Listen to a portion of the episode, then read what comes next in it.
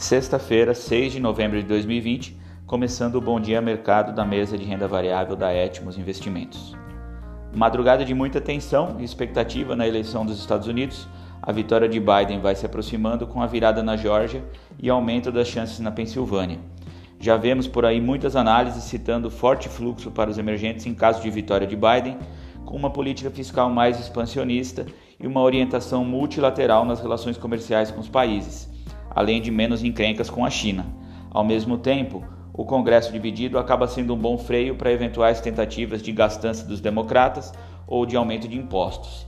Isso permitiu mais um dia de rally, com o Dow Jones e S&P avançando quase 2% e a Nasdaq subindo ainda mais, fechando com 2,59% de alta, com o mercado esperando menos regulação do setor com Biden. Hoje é o dia D e Trump segue atacando pesadamente o sistema eleitoral com acusações de fraude, corrupção, ameaçando contestar os resultados na Suprema Corte, etc. Não que isso tudo seja levado muito a sério, a rigor, ninguém vê motivos concretos para tanto alarde, mas depois de várias altas seguidas, pode ser um possível pretexto para uma realização, e os futuros já amanheceram indicando queda. Em meio a tudo isso, tem payroll nos Estados Unidos às 10h30, que são os dados de emprego, dessa vez referentes a outubro, e a expectativa é de criação de 570 mil vagas e de uma taxa de desemprego de 7,65%. Além disso, saem também os estoques no atacado em setembro, que devem cair levemente depois da alta de agosto. Aqui no Brasil, o IGPDI de outubro saiu agora às 8 horas, com variação mensal de 3,68%, um pouco acima do consenso. Já o IPCA será conhecido às 9, a expectativa é de alta de 0,84%, o que traria o acumulado 12 meses para 3,89, muito perto da meta de inflação de 4% para 2020. O mercado acompanha com atenção esses dados porque eles podem indicar uma percepção exageradamente tranquila do Copom em relação às pressões inflacionárias. Roberto Campos Neto, presidente do Banco Central, mais uma vez reafirmou ontem a importância da disciplina fiscal e, portanto, indiretamente, a urgência das reformas.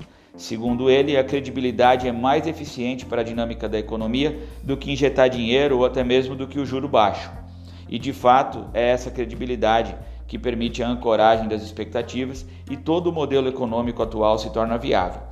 O secretário do Tesouro, Bruno Funchal, também foi pela mesma linha em entrevista ao Estadão, ressaltando ainda que apesar da Selic em 2%, o juro longo no patamar de 8% é maior do que em outros países da América Latina, como Chile, Colômbia e México, e essa inclinação da curva decorre justamente da percepção que a situação fiscal está se deteriorando.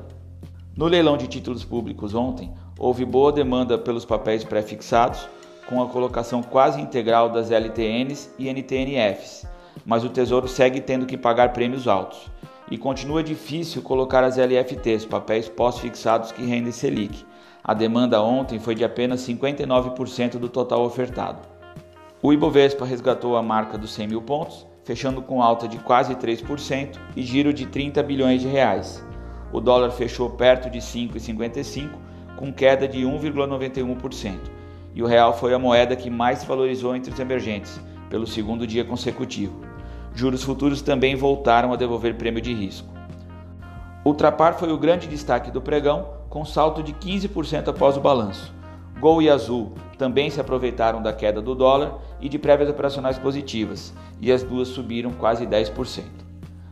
Bom, vamos ficando por aqui. Uma ótima sexta-feira, bons negócios e excelente final de semana. Até mais!